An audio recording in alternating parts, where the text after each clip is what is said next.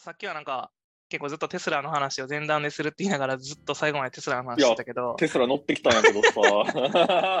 いやちょっとめっちゃよくてさ。ちょっとそその、収納大きくてさ。ちょっとその話の前前にちょっと戻るとしてさ、あの、なんかそのイノベーションをこうなんか生むためには、まあまあ、なんか文文化人力でアンソロビジョンじゃないんじゃないかもしれへんっていう話があったときに、逆にそのイノベーションをじゃあ生み出すにはどうかみたいなところで言うと、なんか、まあ、そういう本をさ読んで読んだって話聞いたから、えっと、直でそうじゃないんやけど、うん。まあ、そのスタートアップをどうするかみたいな話で、ゼロトゥワンっていう本で、これはまあスタートアップの、えっと、ピータ・ティールが書いた本で、この、まあ、結局、スタートアップで何するもののインドメーションって何なのっていうところで、結構とてもいいなっていうメッセージは、スタートアップとかっていうのがやるべきことっていうのは、世間が気づいていなくて、うん。自分だけが気づいている真実を、うん。まあ、達成するみたいな。もうちょっと細かなメッセージはいっぱいいっぱいあってんけど、ピーパルとかっていうのも、まあ、その電子上での決済なんて、その当時誰も、なんかそんなんができるとも思ってなかったけど、うん。それやったんや、みたいな。うん。話で、やっぱりその、一つ言われてるのが、うん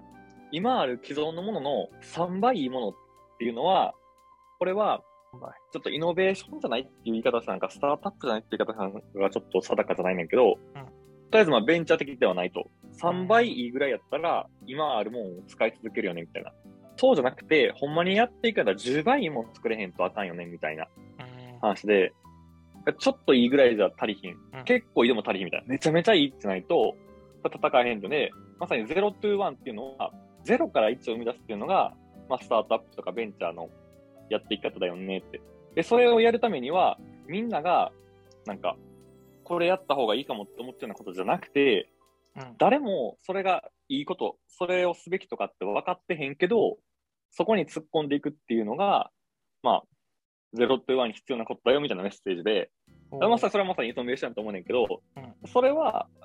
アンソロビジョンでの人類学的な方向からでは、まあね、いい世のなのは、いや、で売るなと思って、で売るっていうのは、うんアメリカとかで、うんアフリカの視点で得たものっていうのを突っ込んだら、ゼロトゥワンになりうるんじゃないのかっていう気はしちゃいました。話しながら。でもそれはなんかあれやね、あの、なんか今この世界にある資産をこう使い尽くすみたいなとこになるんかな。あのーあれですね、タイムマシン系みたいな話ですかね。タイムマシン K。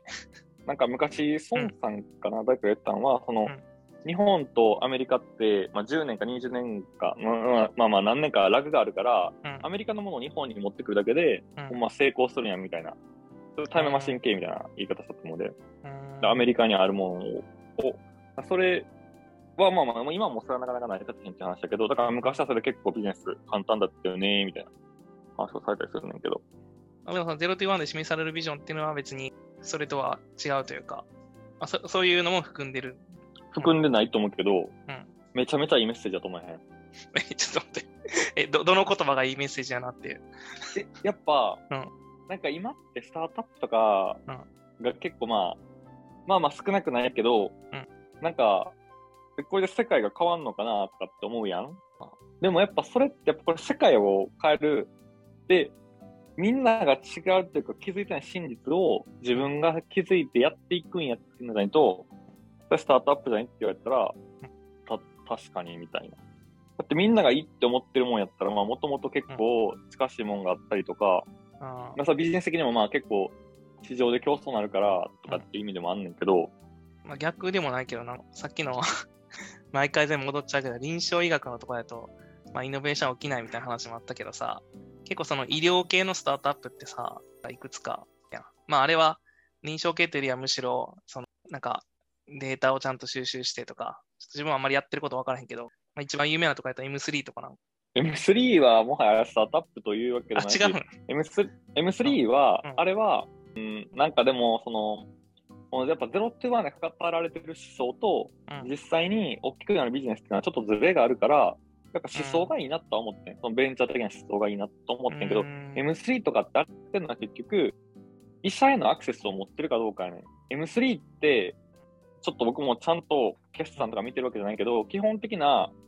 業態としては、うん。製薬会社とかが医者へのアプローチするときに使ったりとか、医者が転職するときとかのアプローチに使ったりとか、あれの結局価値の源泉っていうのは、医者へのアクセスをあ MC がかなり握ってるってことやね。B2B のサービス、どっちかっていうと。とか、まあ、マネタイズポイントはってことやね。だから、僕も一応 M3 のアカウント持ってるし、うん。それこそ M3 って結構医者に、これは、めっちゃ、めっちゃ、医者がいかにちょっとしょうもないかディスやねんけど、うん。M3 って、やったらポイントゲットできんねん。うんそれこ、そ、その製薬会社からの講演動画がなんかアップロードされてますよね。これ見たら、ポイント100ポイントあげますとかっていうんで、で、ポイントいっぱい貯めたら、それが Amazon ポイントに変えれますとかってので、なんか M3 のポイント暗夜みたいなのしてる人はおんねん。どんだけ暇やねんとかって思うねんけど、M3 結構だそういうビジネスモデルで、うんなんか、もちろん、社会に必要っていう面があるから、うんまあ、医療系でね、あんだけの規模になってると思うねんけど、うんなんか、夢はないよね。まなんか要は、要は人材握ってるかどうかって結構でもそれは大きいけどね。やっぱ医療系は医者へのアクセスを持ってるかどうかって結構大きくなっちゃってるから、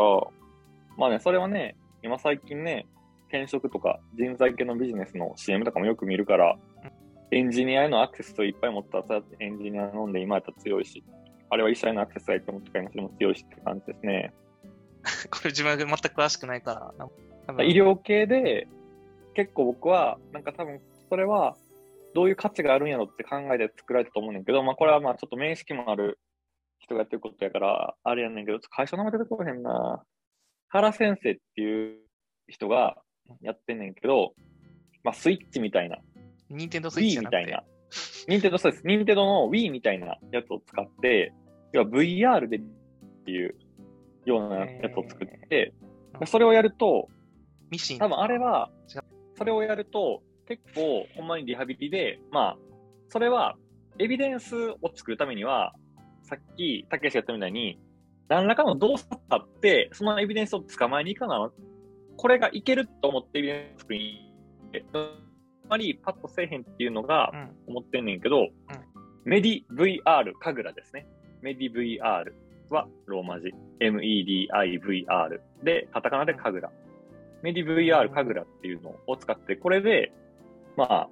リハビリをやるっていうので、うんまあ、ちょっと医療業界の、うーんと、あれ、お金的な話をすると、保険診療と自由診療、自費診療に分かられ、分けられますやんはいはいはい。保険診療っていうのは、はい、はい。国が完全に決めてて、風邪の診療をして、うんこういう検査をしたらいくらいくら。で、こういう処方をしたらいくらいくらみたいな。の一方で、自費診療、自由診療っていうのは、医療行為ではあるんやけど、うん。国は関与せえへんから、各医療機関が好きに値段を決めていいよっていうので、まあ一番わかりやすいのが美容整形とかは自費診療やん。はいはい。じゃあ保。険診療と自費診療ってどうやって区分けされてるのかっていうとうん、これは異論があんねんけど、まあ、教科書的には、なんか、予見性があることと、あとやっぱ命の危機があることやったかなみたいなことを言うねんけどうん、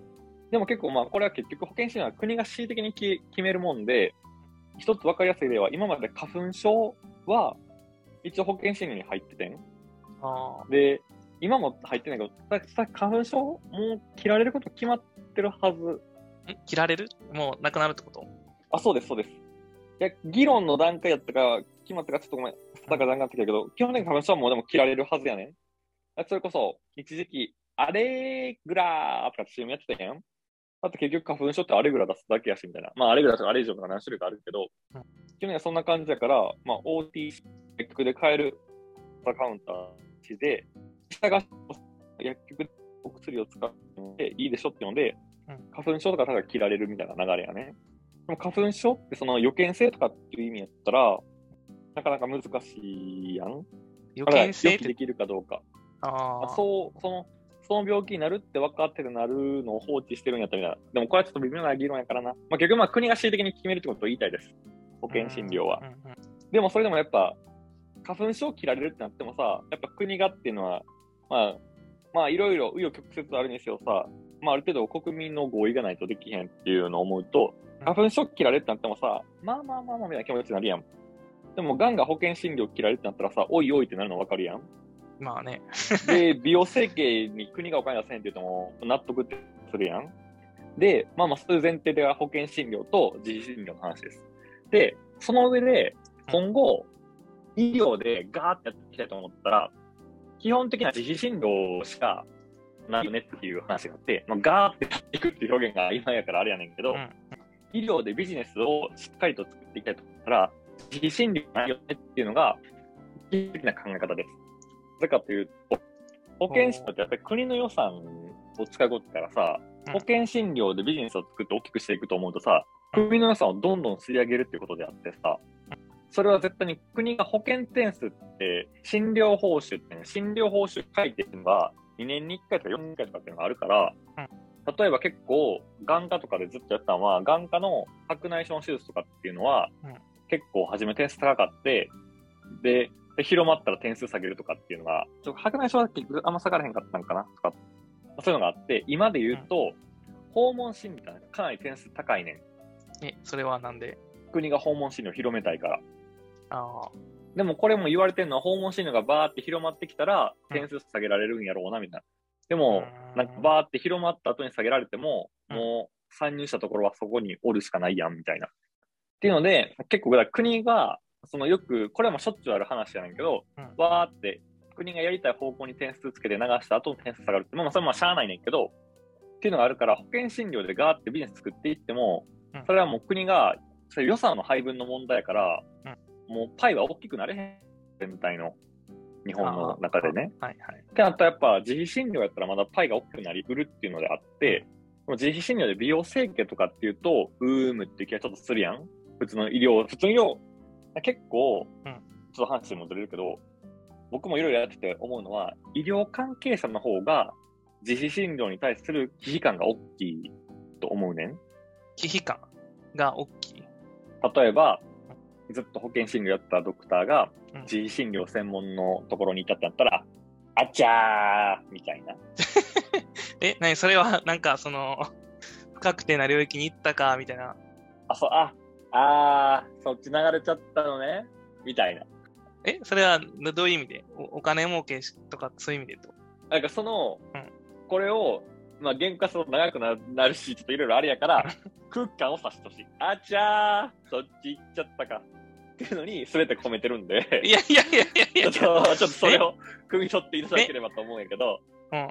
言語化してなあかん？もうちょっと。いや、そのあちゃーがなんかその、ちょっと、と他のなんか例えであれば、そのああちゃーが、いや、なんていうの、主主流じゃないってことなんかな。いや、だからそう、いや、その、合ってますよ。合ってるけど、なんかそのいろんなニュアンスを込めてんねん。あっちゃー、そっち行っちゃったか。でもまた、まあ、言いたからそういう感じです。そういう雰囲気があって、ただなんか一般の非医療者と話してると、なんか全然そこがあんま、区別があんまないような感じがするねっていうのは結構僕は、ここ最近の、僕もちょっと主流から離れた人間やから、ここ最近の学びやねんけど、まあそれはそれとして、面白いのは、自費診療の中で、リハビリが入んねん、結構。これ結構僕は面白いと思ってて。リハビリって、例えば脳梗塞を起こしました。で、リハビリで保険診療やったら、3ヶ月までねとかって決まってんねん。あで、3ヶ月後もリハビリしたいん。あ、じゃあそれも自費診療ですわ、みたいな。ー同じ内容。あ、そうそうそう。だけど続けたいとか、うんちょっと僕も細かいところまであれやけど、なんかそれこそもっと毎日もっといっぱいやりたい。あ、リハビリもっと頑張りたい。だって昨日戻したいとかって言っても、いやー、ちょっと保険やったら、もう1日なんです。感じで、リハビリもそこに入っちゃうっていう、上限結構保険は固まってて、リハビリもさ、普通にもっとやった方が伸びるって思うやん。いや、あの、ちょっとそこまで、あの、まず、ちょっと 意識が向いてなかったから、まあ、そう、そうかな。伸びるかな。いやかいやいやいや、ハチクロのね、あはい、ハチクロは、はい。ハチクロの主人公の怪我した後、泣きながら練習したやん。指の感覚がないっていうとこから、あの、痛くてもずっと訓練してたやん。やっぱそれはやっぱ訓練する時間が長い方がいいってのは直感と思うやん。でも、保険診療では限られてて、保険診療だけでやるんやったら、うんここまでね、みたいな。でもそれで機能が、やっぱり、うん、元リハビリでの戻せるはずが戻れへんとかのは全然起きうる話で、結構、でここがなかなか議論難しくて、がんとかやっぱ命に関わることは、保険診療だけで100%いいと思うねん。自費診療ってマジでやばいのばっかか、水素で治療みたいな。やねんけど、でも、それのせいで自費診療って結構、自費診療、あちゃー、やっちゃったかみたいな感じになんねんけど、そうじゃない自費診療ってあるんやでっていうのがあって、なんかその辺が結構視野が狭い医療者も多いし、なんかその辺がメリ VR 神楽とかっていうのは結構目を向けられてて、その中、臨床の中ではかなり僕はイノベーティブに近いことだと思ってて、素晴らしいと。まあビジネス的に成功するかはね、まだ結構、まあまあまあ頑張ってはるけど、まあ難しい話だけどね。その、リハビリとかってシステムとかも結局どうするかって話になってくるし。まあ VR とかを使うと、まあさっきのあの、エビデンスはみたいな話になるのもあれやけど、どう、どうエビデンスをだから、えっと、固めつつあって、だから VR でやった方が多分、うん、えちょっと僕も、こういうモデルで回ってるとこまであって、メディ VR の体験とかまではしてへんからあれやけど、おそらくですけど、リハビリの動作とかっていう指示が入りやすいんじゃないのかなと思います。VR でやった方が。ゲーム性もあって。の方がやっぱ積極的に動けるし、とかっていうことだと思いますね。だから、あの、ハチクロのあの女の子みたいに、全員が全員さ、100%の努力をするってわけじゃないけどさ、でもやっぱ、機能戻したりとかっていうのはあるやんなんかの調査でさ、最近の若者の特徴で、これ数年前のデータやと思うけどさ、あるのがさ、なんか、努力はしたくないけど、賢いと思われたいみたいな。だからなんかそういう系の本がいっぱい書店にも並んでるやん。なんか、だからアンチョコ本みたいなのが出るのもさ、なんか、30分でわかる何々みたいなんでさ、なんか努力、だからあれは要は、めっちゃかないと努力はしたくないけど、賢いと思われたみたいな話やん。でもなんか、それって賢いと思われたいって言うとあれやけどさ、なんか努力はしたくないけど成果は欲しいっていうのは、まあまあ、人間のね、意識としてはあり得る話で、なんかリハビリに関しても、機能は回復したいけど、なんか退屈に頑張りたくないみたいな言われたら、もう確かにみたいな。まああの、自分もいつか痩せるぞと言いながら、そのための 努力はそこまでしないってだまあ、だから何も言えないですけどって感じだけど。いや、だからまさにこう、その目標があって、そのためにこうやればいけるっていうロードマップがあるんやったらやればいいじゃんっていうのを、まあ、のできる人は実はそこまでいないよねって話。で、まあ、それを支える上でメディ VR とかっていうのが支えてるんじゃないっていうところで、まあもちろん、エビデンス的にも固めてきてるけど、まあ、エビデンスってやっぱね、2歩3歩遅れるからね、実際のどうかっていうのと。あまあまあ、逆に今。だからもうこの、この言い分がとっても微妙で、この言い分を使って、自費診療でほんまに高価なやつとかっていうのも、いやいや、これは最初の治療でね、とかっていう言い方できちゃうからさ、なかなかこれは結構聞けない言い方やねんけど。いやまあそ、そういうその今の、なんて、でもやってみないとわからないよねを、まあ、誠実な態度でやるのか、やっぱその、それを、なんていうの、縦に なんか、いや、や、効果があるかないか分からんけど、で、そこに対しての自分なりの、その、どこまで立ってるか分からんけど、それでもやっちゃうっていうのが、こう、混在してるのを見極められないっていうの。そうです。だから昔、遮血とかもあったやん。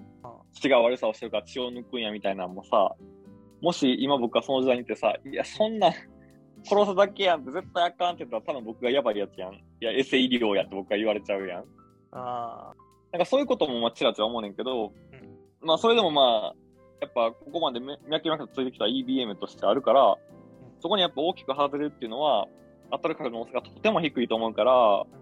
と思うけど、なんか今の医療ってそれを完全に潰そうとされちゃうと、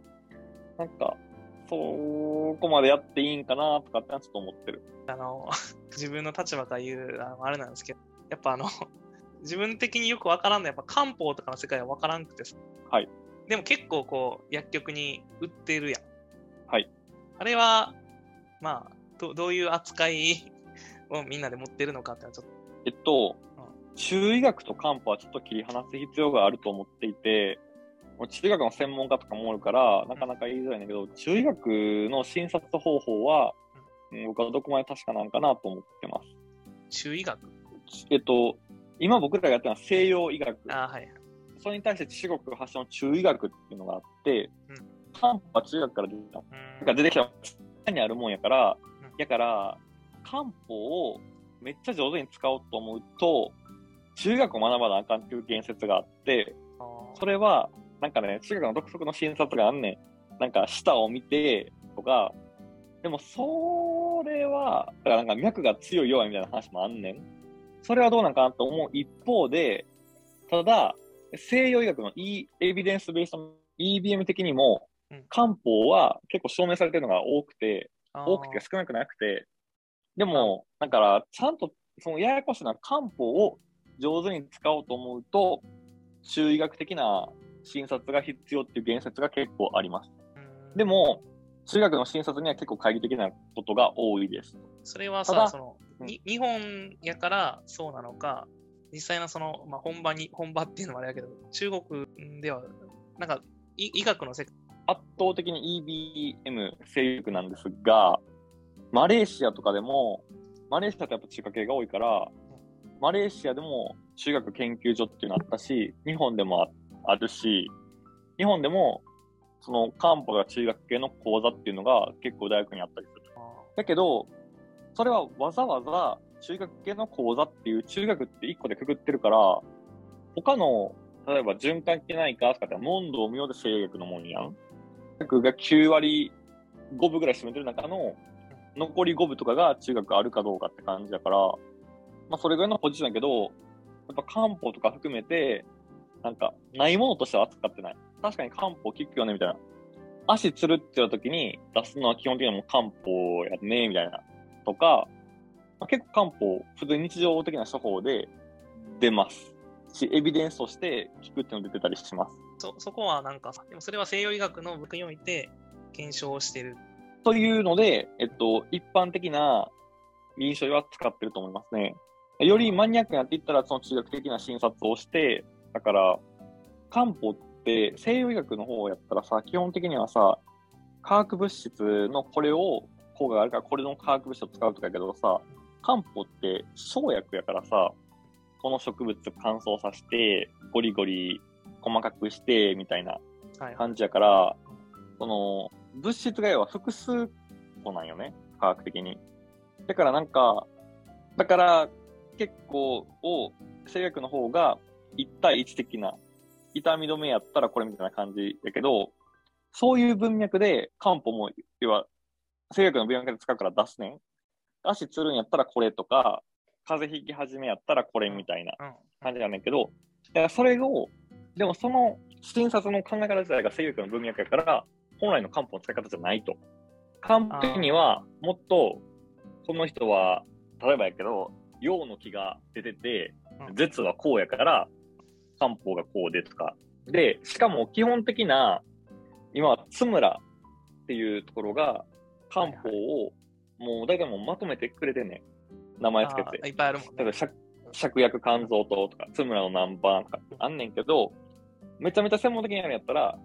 なんか、芍薬はどれぐらいみたいな。このパッケージ化されてるんじゃなくて、もっと、これとこれを混ぜたやつっていうのは津村でできてるけど、いや、これをもっと多くした方がいいから、みたいな話も出てくる。え、なんかそ、あれやんね、なんかさっきの前の話もあるけど、複雑系の人間に複雑系で答えるみたいな。あ、そうです。だから、中学の可能性を僕もちょっと濁してったりとか、大学にもあるしとかって好きした言い方をしてへんのは、複雑系に対しては複雑系やから、あり得るよねと思ってて、ただでもなんか、西洋医学で育ってきた身としては、その診察方法とかを信じきれへんから、こういう言い方をしてます。でもなんか、否定まではできへんなぁ、みたいな。